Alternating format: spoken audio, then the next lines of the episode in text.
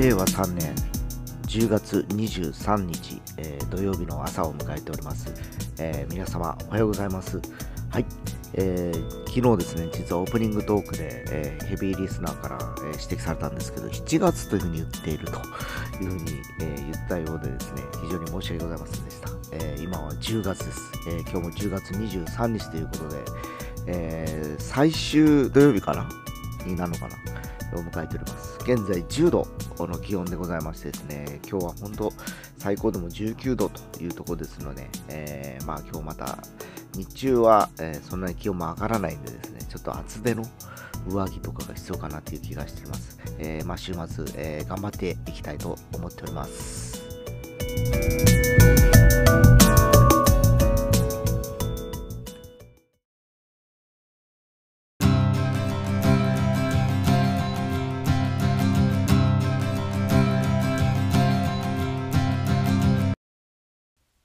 はい、えー、今ガソリンがですね、えー、ますます高くなっていってる、えー、現在、えー、我々が今利用している、えまあ、公共乗り物、まあ、バスだとかですね、え、タクシーだとか、で、でまず、まずは、ま、我が家にある、え、自家用車というとこなんですけど、え、今は廃屋が約200円近くまで上がってて、え、レギュラーガソリンが180円ぐらいだったかな。えー、前もちょっと話したと思うんですけど、えー、うちは2台ちょっと車がございましてですね、えー、僕が乗ってる1号車廃屋仕様と、え日頃、あの足と使っている2号車があって、これがレギュラーガソリンなんですけど、まあ1号車の排気量が 1200cc で、え2号車が約その半分、軽自動車なんで 660cc なんですね。えで、えー、燃費が大体ですね、1号車がリッター16ぐらいいくんですけど、2号車は13いくかいかないかぐらいなんで、えー、まあ料金から帳尻は大体一緒ぐらいなんですね。えー、廃屋仕様だけど走る車と、えー、まあレギュラー仕様だけど、廃屋仕様1号車に比べて走らないという、まあ2種類あるんですけど、えー、まあ決定的に違うのはやっぱり普通車か軽自動車かっていうことで、えー、距離を走る場合はやっぱり普通車の方が楽だったりするんですね。えー、で、軽自動車も別に来る、苦ではないんですけど、えー、やっぱりハイトール系の、まあ、タントに乗ってるので、風が強いとですね、かなりこう、運転しにくいというか、安定しないんですね。えー、台風の日とかはなんか怖い感じなんですよ。で、一方の1号車はまあ、背が低いというか普通の乗用車なんで、えー、そんなに怖くはないんですけど、えー、ただやっぱりハイトールワゴンに比べて視界がやっぱ低いんでですね、えー、やっぱり、あの、それぞれ、え特徴があるわけなんですね。で、1号車は5人乗りだけど、2号車は4人乗りということで、我が家は家族が一応5人いるのですね、もし家族5人フルジョインで行くとなると、もう1号車しかなくて、えー、まあ、えー、2号車はやっぱりその、今、2名から3名、えー、フル乗員に4名乗ることはほとない感じですかね。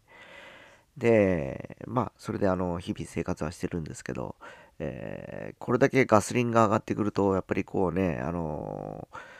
今どっちを使うかって、その日によって決めたりしてるんですね。行く場所だったりだとか、その日の予定によって車を変えるという感じで使い分けてるんですけどね。えー、どうしてもやっぱりこう、なんだろう。街に行くとなると、うちからやっぱり10キロ以上距離があるので、えー、普通車を使うことが多いんですけど、えー、ただそれも、えー、まあ、曜日だったりだとか、その後の予定だったりとかで2号車に変えたりだとか、あるいはもう今どっちに燃料が入ってる方に乗っていくということもございます。えー、今までね、えー、結局ガソリンが入ってる方で行くとかいう感覚はなかったんですよ。えー、とにかく今日はこれで行こう、明日はこれで行こうとか決めてたんですけど、えこのね、え数週間というか数ヶ月でそんな感覚に変わってまいりましてですね、えまあこのままずっとガソリンが上がっていくっていう状況を考えたら、もうほんと前もちょっと言ったように、えー、自転車とか電動自転車とかそんなの買った方が、えー、乗員は1名なんですけど、えー、それぞれ1台ずつ持ってた方がいいのかなという気もしたりもしてます。えー、ただ、雨風に弱いのが自転車だったりするんでですね、やっぱりそうなると、小さくても自動車、えー、やっぱ軽自動車ぐらいは必要なのかなという感じはしております。えー、ただあのね、あのー、なんだろう。えー、日本ではまだあのたまにセブンイレブンで皆さんも見かけると思うんですけど電気自動車のちっちゃい一人乗り用のコミューターがあるんですねでまあ一応ナンバーがついてるので行動も一応走り走れるんでしょうけどおそらく最高速度が40キロぐらいしか出ないんで、えー、まあ街とか、まあ、街中までいいとしてもちょっと郊外とか走るとなると非常に、えー、危険な感じにはなるのかなという気がしてはいるいます。えー、そこでやっぱそのなんだろう K クラスのやっぱり EV とか、えー、まあルノーが出してるツイジーとかあるんですけどこういうのがあると2人乗りですし、えー、一応雨風もしのげるので、えー、まあバイクにフルカウルされたような感じな感じなんですけどね車がね、え今一番欲しいのは僕はそれかもしれません欲しい車と言われたら。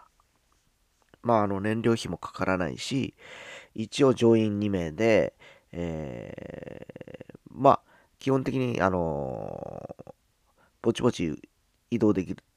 るし、ということでですね。ね、あと維持費がかからないというふうに、やっぱ思うとですね、えー、このままこれが続くとやっぱりこうガソリン車両を維持してることがなんか非常に負担になってきたりだとか、えー、まあ、あのー、将来的にこれにやっぱりこう、お金を維持するために使い続けるのはいかがなものかなというふうに考えたりはしております。えー、ただまあ、えー、車好きの身としてはですね、えー、逆に言うと割り切りなんですね。好きな車とかもに維持できない、乗れないということであれば、えー、別に何でもいいし、えー、逆に言うとタクシーを毎回使ってもいいなというぐらい思っちゃうわけなんです。まあ、あとお金との兼ね合いですけどね、維持費するのと、えー、タクシーを使い続けるのどちらが安いかということになるんでしょうけど、まあ、どうやら平たくね、あのー、言うと、タクシーで毎回移動した方が車を維持するが安いという諸説もあるんですね。えー、まあその使い方次第ですけどね。えー、まあこっから長崎までタクシーとか乗るんやったらまた別でしょうけど、例えば最寄りの駅まで行く、迎えに行く、あるいはまあ我が家から町に行く、えー、仮にうちからですね、えー、天神とか博多に出る場合ですね、5000円ぐらいなんですよ。えー、タクシー料金で。え片道ですね。えってことは、1人で5000円かけて乗る。でもタクシーって5人乗りなんで4人乗れるわけですよね。で、まあフルジョインで行った場合ですよ。4人で、えー、5000円ってことは、1人大体1200円ぐらいなんですね、片道。ね。えー、で、普通に、えー、公共乗り物を作って、使って我が家から天神に行くとなった場合は、えー、大体ね、えー、450円から500円ぐらいなんですね。えー、だからその約、えー、3倍ぐらいはかかるにしても、税金かからない、えガソリン代かからない、えー、要は車検代だとか、えー、メンテナンス費用もかからないというふうに、えー、差し引いた場合、えやっぱりそっちが安くなっちゃうわけですよ。えただ、1人で使った場合は、まあ、5000円ですよね。1回5000円なんで往復1万円ですよね。帰ってくるまでですね。えとなると、えまあ、あの約10倍ぐらいかかっちゃうわけですよ。400円、50円、500円ぐらいでいけたの。ただ、一つ言えるのは、えー、荷物が乗せて帰れたりするわけですね。5000円かけることによって。やっぱりあの、体一つで行く分はいいんでしょうけど、えー、運賃しかあの考えなくていいんですけど、例えば何か大きなものを買います、買いました。となった時に、えー、それを運べる、えー、まあ、手段が必要なわけですよ。で、まあ、イオンとか郊外にあるわけじゃないですか。で、そこからまあ、買いました。布団を買いましたとかね。えー、自転車とか乗せて帰ってる人はいないですし、えー、まずやっぱり車で行って、車で今まではか、まあ、乗せて帰ると、え、いうのが通常だったんですね。で、家具とか家電の大きやつはまあ仕方ないんで配達とかしてもらうんでしょうけど、それとても、やっぱりそう考えてくるとですね、なんかこう、案外そのね、えー、車を維持して乗れる便利さに、えー、要はあの、はまってて、その裏に潜む、えー、金銭感覚というのがものすごくぼんやりしてる気がしてきております。えー、おそらくこれはバイクとかもそうだと思うんですよ。趣味の領域になると、えー、まあ、あのー、その辺ね、えー、やっぱりその維持する楽しみとかね、え、それを乗る爽快感とかでやっぱりこうお金をかけていくわけなんですけど、えー、日々の生活でじゃあそれを使っていくというふうに考えた時にですね非常に、えー、バランスとして、えそこに、えお金をかけていく維持していく、えどんどんどんどん維持費が上がっていく可能性が高い、えこの現状をそのまま見過ごしていくのがいいのか、ええ、あるいはそれに代わる何かがあればそれに、えー、乗り換えちゃうのもいいのかなという気もしたりはしてるんですけどね。まあ、非常にこれ考えると僕自身も悩ましくてですね、やっぱりお金かけてでもやっぱり維持がしたいっていう思いが強いのは強いんですけど、ただ、あのー、それこそタバコじゃないですけど、だんだん上がっていったじゃないですか。タバコの料金。ね。で、まあそれが今、ガソリンがそういう感じになりつつあると、うーん、困るなというか、えー、満タンで大体1万円もかかってなかったものが1万円を超えてくるとかね、軽自動車なのにやっぱり7000円ぐらい、8000円ぐらいなってくるとかね、なると、うん、いかがなものでしょうかというふうに思ったりはしているところでした。まあ非常にね、ちょっとね、今日はその燃料、要は費用対効果ですよね。燃料に対する費用対効果、車を使う、えー、利便性と維持するリスクという部分を考えたときに、えー、僕自身がちょっと今、はてなというふうになってたもんで、ちょっとそういう話をしてみました。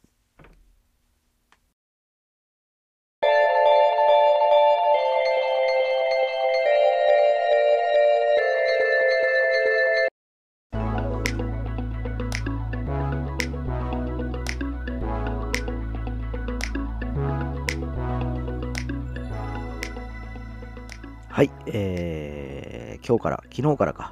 えー、F1、えー、アメリカグランプリが始まりました。はい、えー、今日はちょっとガソリンがどうだとか、ハイブリッドがどうだとかいう話をしたんですけど、す、えー、で、に、えー、今、フォーミュラーカーはハイブリッドカーなんですね、実はですね。えー、エンジン自体は 1500cc ぐらいしかなくて、えー、要はブレーキを含めて回生エネルギーというものを利用しておりましてですね、えー、それによって、えー、あの、効率化を図っているという状況です。で、フォーミュラ E というカテゴリーもあってですね、これもまさしく EV 界のフォーミュラカーでの今、レースというのもあってます。で、もう時代はですね、さっきも言いましたように、化石燃料をだんだんだんだんも使用し使用しない方向に行ってることもあってですね、えー、やっぱり、えー、一般の車両も、えー、だんだんだんだん、え EV だってあり、ハイブリッドカーに変わっていくのかなと。でおそらく車だけでなく、二輪車もそうだろうなと。もうこれみたいに、これまでみたいに、えー、燃料を入れて、えー、変速ギアを上げて運転するという、えー、まあ、行為はしなくて、もう、えスイッチを押せば電源が入る、えレバーを引けば車が動き出すみたいな感じになるのかなというふうな気がしてます。そして、え、まあ、自動安全装置も各社車両され、え、装備されるでしょうから、ぶつかることもなくなるし、えーえー、要はあのー、駐車する場合も今自動で動く入る車がいっぱい出てきてますよね。えー、だから事故も減っていくと。えー、そうなると、えー、消耗品で、え、減るのはタイヤくらいになっちゃうわけですね。え、今の現在の車はアナログなんでですね、やっぱりオイルを変えなきゃいけない。で、タイヤを減ったら変える。えー、で、その他整備をしなければ、いろんなほら機械なんで、えー、エアコンだとか、えー、いろいろラジエーターだとかございますよね。非常に複雑な構成になっています。えー、で、これから先は多分、えー、もう電池とモーターということだけになるんで、えー、まあ、いわば、えー、なんだろう、電動自転車が発達したような乗り物みたいになるのかなという感じですね。まあ、それはそれで仕方ないとして、まあ、デザインとかね、いろんな最新性の技術がどこまでこう盛り込まれていくかなっていうぐらいがちょっと今、えー、期待する部分だったりするんですけど、もうね、あの若い頃から僕が体感してきた、えー、操る楽しさっていうのはもうほぼほぼなくなるのかなと思いながらもですね、まあ、仕方なくもう受け止めるしかないかなと思っております。